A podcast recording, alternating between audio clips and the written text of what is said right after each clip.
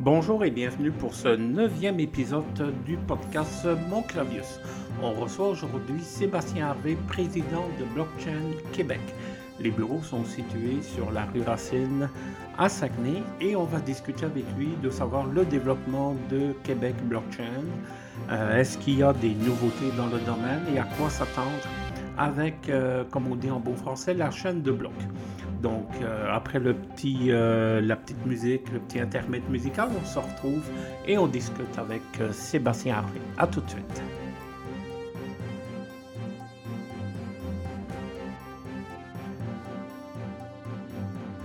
Comme je vous disais en intro, on reçoit Sébastien euh, président de Québec Blockchain, mais aussi vous connaissez son nom parce qu'il est directeur général du Centre Bank. Ça va bien, Sébastien? Bonjour Jean-Luc, à merveille et toi? Bien aussi. Explique-moi un peu, tu es directeur du Centre Bank, les arts visuels, c'est une galerie d'art très connue au Saguenay. Qu'est-ce qui t'a amené à développer le blockchain au Québec, euh, à Saguenay surtout? Euh, de créer Québec Blockchain?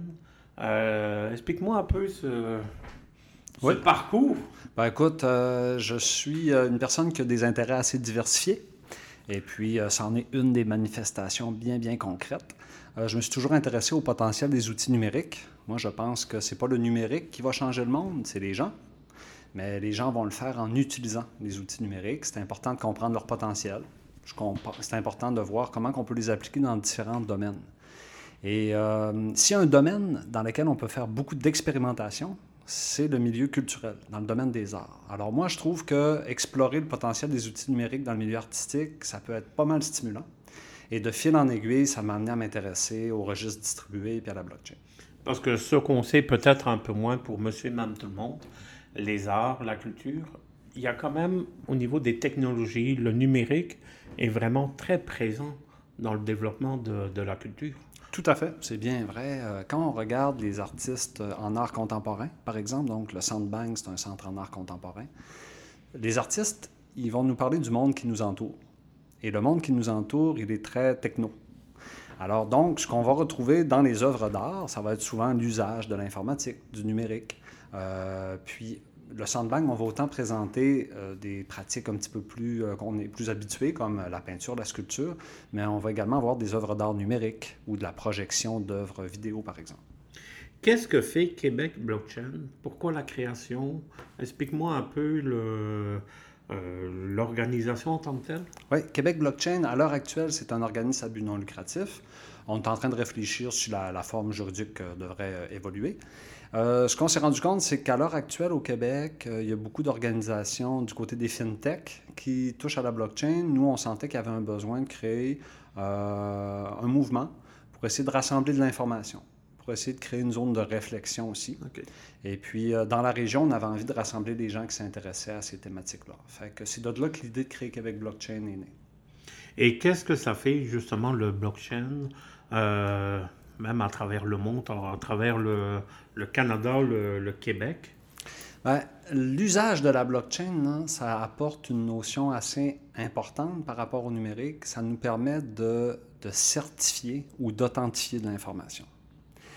Et si on explore les conséquences de cet usage-là, c'est assez vaste. Je vous donne un exemple. Si je suis capable de certifier que j'ai de l'argent numérique dans mon portefeuille et que je te la transfère à toi, je suis capable de certifier d'abord que je l'avais, ensuite que tu étais la bonne personne à qui l'envoyer, ensuite qu'elle n'est plus dans le portefeuille qui m'appartient et qu'à jamais, elle va être dans le tien par la suite. Déjà là, on parle d'authentifier de, l'information. Donc souvent, un des usages de la blockchain, ça va être sur ce qu'on appelle les fameuses crypto-monnaies. C'est euh, une des manières très concrètes de pouvoir l'appliquer. Mais une autre manière, de, il y a d'autres types d'informations qu'on peut certifier ce n'est pas que des transactions financières qu'on va pouvoir authentifier. Ça pourrait être, par exemple, dans une chaîne d'approvisionnement, on pourrait certifier des informations et ainsi optimiser les processus. Alors, un des premiers usages de la blockchain, c'est d'être capable de dire une information numérique est fiable. Et cette information-là, si je veux qu'il y en ait une seule copie, comme dans le cadre d'une transaction financière, il y en a juste une. Donc, à l'intérieur d'une entreprise, à l'intérieur, on va dire, manufacturier, Euh, c'est vraiment l'industrie 4.0 qu'on appelle, c'est d'aller chercher les données. Mais vous, vous authentifiez les données. C'est bien ça que je comprends? Euh, ben, en fait, ce serait pas. Dans une blockchain, il euh, faut le voir comme un registre d'abord et avant tout. OK.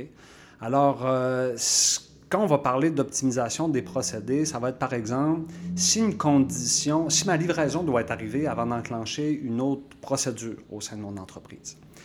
Il y a plusieurs manières de vérifier ça, mais si je suis en train de l'automatiser, si j'utilise la blockchain et que la blockchain me permet d'authentifier une information à 100 je vais être sûr que dans mes processus d'automatisation, par exemple, euh, que je viens de m'assurer que l'information est, garantie. Alors, je vais commettre moins d'erreurs dans mes processus automatisés. Mais c'est peut-être un exemple trop complexe. Je vais donner un, autre usage qui peut nous aider à, comprendre de façon un petit peu plus digeste. Euh, une nouvelle notion est apparue avec euh, la chaîne de blocs c'est l'idée des contrats intelligents. Si une condition A est respectée, l'effet B a lieu, et ça de manière automatique. Euh, ça peut être utilisé dans différentes industries, cette euh, caractéristique-là. Je donne un exemple en assurance. De plus en plus de gens utilisent des services comme par exemple Uber, je dirais. Est-ce qu'on pourrait développer un produit d'assurance qui me couvre à la seconde près, du moment où j'embarque dans Uber jusqu'au moment où je débarque d'un Uber? De quelle manière est-ce que je peux créer ce produit d'assurance-là? On ne peut pas le faire avec nos pratiques d'affaires euh, actuelles.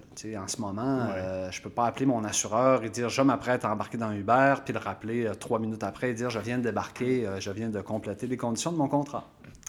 Alors donc, dans des situations comme ça de microtransactions ou d'actions à haute fréquence ou à courte durée, la blockchain puis les contrats intelligents qui viennent avec peuvent avoir un usage assez concret.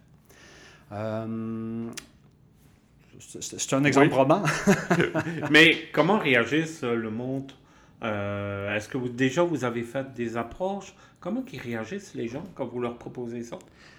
Quand on parle de blockchain de manière globale, ben, premièrement, le sujet est peu connu au Québec. Oui. Même si on en parle de plus en plus. On entend chaîne de bloc aussi, qui est Tout à fait. la version française de blockchain. Exact. Les gens en entendent de plus en plus parler et ce dont les gens entendent surtout parler, c'est la crypto-monnaie. Oui. Parce que une des applications les plus connues, là, c'est le Bitcoin. Et euh, il, y a tout, il y a tout un imaginaire qui entoure le Bitcoin. Il y a également de grandes réussites dans son usage, mais il y a également eu d'autres cas moins heureux où des gens, euh, il y a eu de la fraude, par exemple. Donc, où ils ont perdu de l'argent. Ils ont perdu de l'argent. C'est un produit financier hautement volatile les actions montent, descendent, puis des fois, ça vaut beaucoup d'argent, puis euh, deux jours après, il y en a moins. C'est un marché très volatile. Alors, la plupart donc, euh, des gens ont entendu parler du Bitcoin, vont associer toute chaîne de blocs au Bitcoin, et puis souvent, on va se retrouver avec les conséquences de l'historique euh, du Bitcoin. C'est pour ça que je trouve ça intéressant de dire que les domaines d'application sont plus diversifiés, et puis on peut faire d'autres trucs. Moi, je m'intéresse à un sujet en particulier dans l'usage de la blockchain. Mais c'est sûr qu'on est plus dans la prospective, c'est-à-dire de quelle manière, sur le long terme, on va pouvoir utiliser ces outils-là, plutôt qu'un usage demain matin, c'est prêt, c'est opérationnel. Le sujet, c'est la gouvernance numérique. Moi, je me dis, on est au 21e siècle. Tout le monde nous parle de ça. Hein? Et puis, euh, d'ailleurs, on est en 2020. Et on a déjà un cinquième de passé. Oui. Ça serait le temps qu'on se réveille puis que cette idée du, numérique, qu'on l'embrasse euh, davantage.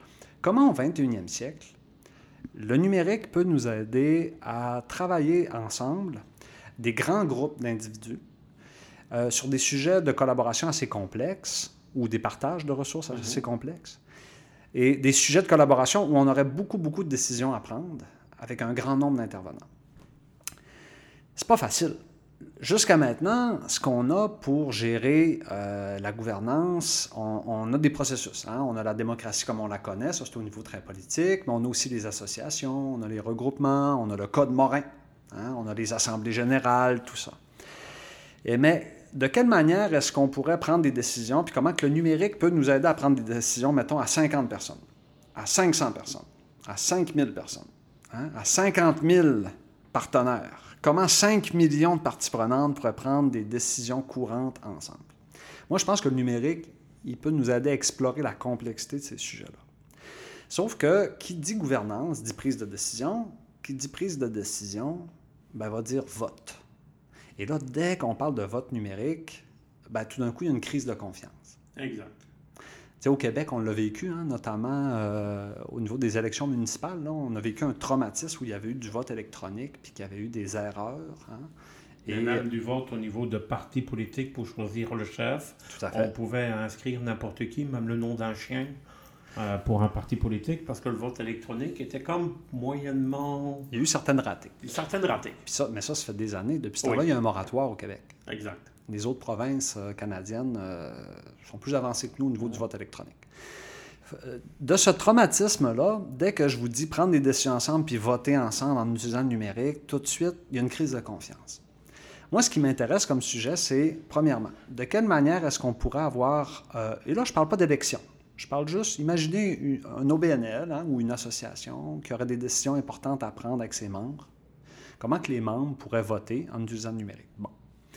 Est-ce que la blockchain et une de ses caractéristiques, authentifier et certifier l'information, pourrait nous aider à faire la démonstration de la fiabilité de ce vote-là? Hein? Et euh, est-ce que ça nous aiderait à, à, faire un audit numérique en temps réel pour s'assurer qu'on a les résultats rapidement et que les résultats sont fiables? Bon, déjà là, ça c'est intéressant. La gouvernance à l'ère du numérique, peut-être que la blockchain pourrait nous aider à améliorer un petit peu la confiance par rapport au vote. Mais peut-être que la blockchain, elle pourrait nous permettre de jouer avec d'autres paramètres. Je donne un exemple. Est-ce que euh, quelqu'un euh, dont l'expertise est très, très, très reconnue dans un groupe, est-ce que certaines personnes pourraient décider d'y déléguer leur vote? Ou est-ce qu'on pourrait accorder un petit peu plus de poids à une personne euh, qui est plus reconnue dans le groupe qu'à une nouvelle personne qui vient tout juste d'arriver. Tout de suite, ce sujet-là, que le poids d'un vote ne vaut pas la même chose pour quelqu'un ou pour quelqu'un d'autre, tout de suite, ça nous dérange. Hein? Ça vient chambouler un ça petit peu. Titiller, ça vient titiller notre lecture d'une démocratie, une personne, un vote. Mais est-ce qu'on pourrait l'explorer, ce sujet-là? Est-ce qu'on pourrait faire des tests dans des environnements qui ne sont pas dangereux? Est-ce qu'on pourrait utiliser la blockchain pour essayer de se dire, bon, cette personne-là, elle a apporté tel truc dans notre OBNL ou dans notre association. On en a pris note de son apport, on l'a noté dans un registre, et à ce titre, son vote vaut, je ne sais pas, 1,2 votes. Je dis n'importe quoi, là. OK? Alors, moi, ce qui m'intéresse, donc, c'est ces sujets-là. C'est la gouvernance à l'ère du numérique.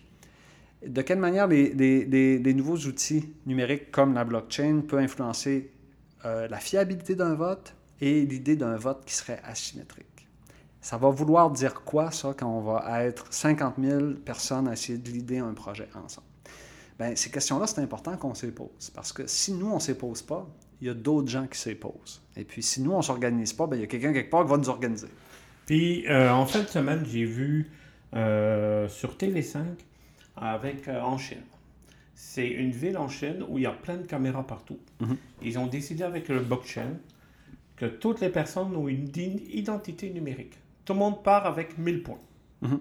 Si la personne traverse, fait, est une personne à traverser la rue, elle reçoit 100 points. Et tout ça est géré avec euh, du, blockchain. Une genre d'économie du comportement. Exact. Puis si une personne traverse au feu rouge alors que c'est pas rouge, mais euh, là, elle perd 100 points. Puis directement qu'elle est en dessous de 500 points, si elle veut acheter un billet d'avion, elle ne peut pas parce qu'elle est bloquée par le gouvernement pour dire cette personne-là, n'est pas fiable. Donc, eux, ils ont rendu jusque-là le blockchain, c'est-à-dire une identité numérique, mais aussi pour savoir si on est un bon citoyen. Moi, je pense que les outils numériques, ça accélère tout. Le meilleur comme le pire. Et dans l'exemple que tu viens tout juste de donner, euh, de, de, ben, de pousser l'analyse de nos comportements sociaux là, et de nous punir quand ces comportements-là ne correspondent pas, qu'on soit très, très, très contrôlé. Là. Euh, ça, ce n'est pas les outils numériques qui le font. Hein. C'est la pensée humaine. Ce sont des choix sociaux. Ce sont des choix politiques. Et dépendamment de ces choix-là, le numérique va accélérer ça, va l'amplifier. Moi, c'est peut-être pas ça que j'aurais envie de nourrir. C'est peut-être pas ça que j'aurais envie de. Peut-être que moi, ce que, quand je parle de gouvernance numérique, ce qui m'allume dans ce sujet-là, c'est pas ces potentiels dérives. Ça va toujours prendre des gens, je crois, qui vont jouer les garde-fous puis qui vont empêcher les abus. Je sais qu'il y a des trucs qui peuvent être glissants dans mes propositions, hein, mais euh, je suis persuadé qu'il y a des gens qui, pourraient nous aider à penser ça. Moi, ce qui m'intéresse plutôt comme conséquence, c'est le, le, côté positif. Je donne un exemple. Une, une ville, une cité, voudrait, sur une base hebdomadaire, pouvoir consulter euh, la population.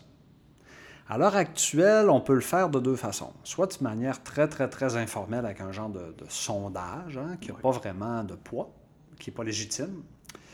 Euh, ou encore en, démarrant des consultations là, plus formellement constituées, où là, les gens doivent sortir de leur maison, déneiger la voiture, rouler dans slot, chanter la garderie, les cours de musique, la game de hockey, puis tout, se rendre pour aller signer un papier à l'hôtel de ville, etc notre manière de mettre à profit l'intelligence collective en ce moment, nos outils ne nous permettent pas de le faire de façon très performante. Est-ce que l'usage du numérique serait intéressant dans des conditions comme ça où qu'à chaque semaine, on voudrait consulter sur des priorités? Je crois que oui. Est-ce que euh, tout de suite, ça créerait une crise de confiance? C'est-à-dire, est-ce que la consultation numérique, ça a de la valeur? Est-ce qu'on pourrait modifier les résultats? Oui. Je crois que les gens seraient en droit de se méfier des dérives potentielles. Est-ce que des outils comme la chaîne de blog pourraient nous aider peut-être à faire la démonstration que la prise de position de chaque personne, que chaque personne qui s'est prononcée avait le droit, que sa voix a été comptabilisée, puis que l'information elle est fiable, ben ça, pour moi, ce sera un code d'utilisation qui pourrait être intéressant, peut-être. Mais c'est pas la faute de l'outil. Va-t-on prendre des décisions politiques correctes entre l'exemple de la Chine que tu as donné, puis l'exemple que je donne, c'est deux poids, deux mesures, puis c'est des choix. Oh oui, puis c'est plus respectueux ce que tu proposes au niveau de, de monsieur et madame tout le monde, que là, ils sont constamment, on va dire, surveillés sur leur comportement et tout ça, ça doit être horrible à vivre. On prend-tu deux secondes peut-être pour ah, essayer de décrire un petit peu. Euh, des fois, j'essaie de donner quatre mots-clés pour dire c'est quoi la blockchain. Parce que, parce que souvent, les, les je crois que euh, c'est plus facile à comprendre quand on parle de ses usages qu'on parle de ce qui la constitue en quelque sorte. Euh, moi, souvent, je commence par dire qu'une blockchain, on peut dire que c'est un registre qui est distribué, c'est-à-dire, c'est euh, un registre dans lequel on va noter de l'information. Et ce même registre-là, au lieu d'être conservé à un seul endroit, comme dans un coffre-fort ou, euh, ou dans une forteresse, on va le mettre dans plein, plein, plein de lieux.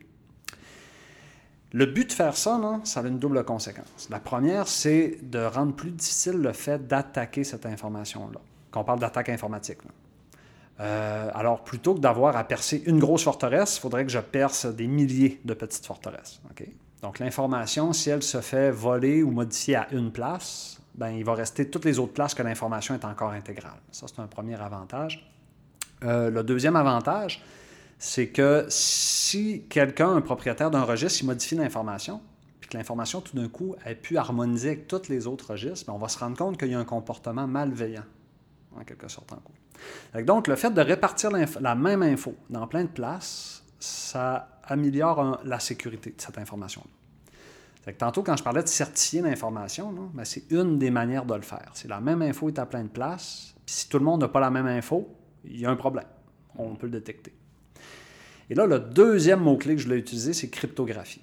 Alors donc, la sécurité en sciences informatiques est assurée par la cryptographie. Et comment qu'on va gérer la sécurité sur une blockchain? Hein? Euh, ça va être en utilisant la cryptographie. Euh, le troisième mot-clé, ça va être de pair à pair. Alors donc, on connaît les réseaux de pair à pair. Hein? Euh, en musique, hein, on, a, on, a, connu ça. oui. Euh, cette idée que quelqu'un derrière son ordi puis quelqu'un d'autre derrière son ordi peuvent échanger entre eux, soit de l'information ou des valeurs. Euh, ils vont pouvoir se connecter directement entre eux sans passer par un tiers de confiance. Dans le cas de l'exemple du fameux Bitcoin, c'est que moi, je peux t'envoyer euh, des crypto-monnaies sans passer par une institution bancaire. Donc, la caractéristique pair à pair des réseaux blockchain va permettre de désintermédier. Et c'est là que quand on parle de la blockchain, on a le sentiment que c'est assez disruptif comme truc. Ça remet en question le rôle d'un notaire dans la validation d'un contrat. Ça remet en question la présence du système financier tel qu'on le connaît dans l'idée des transactions, etc., etc. Alors donc, l'idée de pair à pair, ça désintermédie. Mm. Puis le quatrième mot-clé que, j'utilise souvent, c'est que, mettons que c'est algorithme de consensus. Alors disons que j'ai le même registre qui est en plein de place, il est protégé par la cryptographie et on peut faire des actions de pair à pair. Ben, ça va prendre un chef d'orchestre qui va nous permettre de garder tout ça synchronisé. Et ça, c'est l'usage des algorithmes de consensus. Euh, souvent, dans le cas du Bitcoin, quand on parle des mineurs, hein, c'est donc des, lieux où on va mettre beaucoup de puissance de calcul qui utilisent beaucoup d'électricité pour valider des opérations mathématiques. Euh, c'est ça, un algorithme de consensus.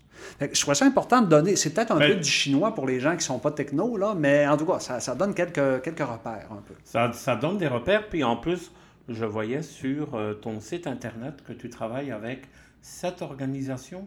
Euh, est-ce que tu peux m'en parler? Oui, ben donc Québec Blockchain, c'est un des projets qu'on a mené. alors, ben, vu que je suis issu du milieu culturel, ben, on a beaucoup de partenaires dans le milieu culturel. Et il y a sept organisations ici à Saguenay qui ont rassemblé leurs forces pour explorer la mutualisation. Donc, mutualisation de ressources, hein, autant des équipements, des lieux physiques, etc., que des mutualisations d'expertise ou de ressources humaines. Et euh, ces sept organisations-là euh, là, sont en train d'explorer leur, identité, là, comment ils vont s'appeler. Le, titre de travail s'appelait le groupe des sept. C'est en référence à, un groupe de, un collectif de peintres canadiens qui s'appelait le groupe des sept et qui était, euh, c'était un groupe un peu rebelle. Il était contre euh, l'ordre académique. Alors, donc, c'est un clin d'œil à leur, euh, leur, audace. Fait que ce groupe d'organisations-là, qui veulent mutualiser, on s'est dit, bon, OK, on est sept au BNL, on a sept conseils d'administration, chaque organisation a des membres aussi, des membres de leur corporation ça fait du monde à la messe. Là, hein. Si on parle de euh, plus de 40 employés, on parle de peut-être, je sais pas, une cinquantaine d'administrateurs sur les CA, on parle de des centaines de membres. Il y a beaucoup, beaucoup de membres, euh, de, de, monde. Il y a beaucoup de monde à la messe, comme on dit. Et là, on se disait, hey, cette communauté-là, l'idée de la gouvernance numérique, est-ce qu'on pourrait commencer à l'explorer? Alors, on a proposé au Conseil des arts du Canada, qui a créé un fonds qui s'appelle le Fonds stratégie numérique. Il finance des projets, des projets pilotes, des projets qui explorent comment le numérique peut changer notre manière de gérer nos organisations au Canada. Et euh, c'est de l'argent pour les organisations culturelles, vraiment. Fait que le groupe des sept, euh, on est allé chercher du financement, un demi-million de dollars auprès du Fonds stratégie numérique, euh, pour nous soutenir sur une période de plus de deux ans pour faire des études, faire des expérimentations sur le thème de la gouvernance numérique et euh, essayer aussi d'explorer les potentiels de la blockchain dans ce sujet-là, de la gouvernance numérique. Alors, le groupe des sept, c'est ça. Ce sont des centres d'artistes, ce sont des événements, euh, tous situés à Saguenay, euh, et ça dans différentes disciplines, autant en art visuel, en cinéma qu'en musique. Et puis, à l'heure actuelle, les gens de la région s'en rendent pas toujours compte, mais aux yeux du Conseil des arts du Canada, on est des, des pionniers dans l'exploration de la blockchain et de la gouvernance numérique au Canada. Au Canada? Ben, dans le milieu culturel. En dans, le milieu, dans le milieu culturel. Oui. Ouais. Parce que même ailleurs, Vancouver et tout ça, il ne se passe rien. C'est vraiment Saguenay. Ben, euh, au niveau de la thématique de la gouvernance numérique dans le milieu culturel, euh, je vous dirais qu'on on, ne fait pas pâle figure. Wow! C'est vraiment une bonne nouvelle. Ben, on en est fiers. Oui. Fait que le groupe des sept, c'est ça à l'heure actuelle, son lien avec euh, la blockchain. Puis il y a aussi le livre blanc. Oui, c'est un autre projet de Québec Blockchain. Ben, ce n'est pas un projet de Québec Blockchain. C'est un projet de l'Institut de gouvernance numérique du Québec, une formidable organisation euh, qui explore justement la thématique de comment est-ce que le numérique peut nous aider à aller chercher des données probantes pour prendre des bonnes décisions dans la sphère publique. Ça, c'est un des axes forts de, de l'Institut de gouvernance numérique du Québec. Et euh, il y a un petit peu plus qu'un an, l'IGN, l'Institut de gouvernance numérique, a rassemblé plein d'acteurs de, l'entreprise privée, euh, de la sphère publique, euh, des gens de, des, euh, des chaires de recherche, tous des gens qui s'intéressaient au registre distribué puis à la blockchain. Et il a créé en quelque sorte un espèce de groupe d'expertise dans le but de nourrir la réflexion qui a mené à la rédaction du livre blanc sur le potentiel québécois au niveau de la blockchain et mm-hmm. des registres distribués. Donc, c'est un projet de l'IGN. Et euh, le Québec Blockchain a été invité à participer à ça. On était très, très, très actifs là, euh, à créer du contenu, euh, lors des discussions également. Et puis, au niveau des entreprises privées qui ont participé au groupe là, du Livre blanc, là, il y a autant d'entreprises du côté de la finance que, euh, qui s'intéressent hein, au potentiel oui. disruptif de ça dans leur secteur. Euh, donc, ils veulent pouvoir participer à la réflexion, euh, que des entreprises du côté de l'assurance, euh, etc., etc. Et ce document-là a été, euh, présenté euh, donc, au gouvernement du Québec. Et euh, ben, on est fiers d'avoir participé à ça, nous, à partir du Saguenay-Lac-Saint-Jean. On était dans, dans, dans les personnes très actives au niveau de la réflexion autour de ce document-là. Là, en tout cas, les personnes qui veulent en savoir plus, moi, je leur conseille d'aller visiter québecblockchain.ca. Euh, vous êtes à peu près 4-5 personnes qui Oui, travaillent là-dessus? Tout à fait. On est quatre personnes. Euh, il y a Yann Crevier, Marc-Olivier Lebel, Patrick Moisan et moi. Et vous êtes situé au Incube Saguenay, sur la rue Racine? Oui, l'Incube Desjardins, on a la chance de faire partie des organisations soutenues euh, par l'incubateur Desjardins de promotion Saguenay. Sous, avec Karine Jean qui travaille là. Qu'on salue la, la, la, la distinguée La Karine maîtresse, Jean. la maîtresse des lieux. Voilà. Ben, merci Sébastien d'être venu nous expliquer le blockchain en détail. Ça a été très intéressant. Ouais, merci beaucoup, Jean-Luc. Merci. Au revoir.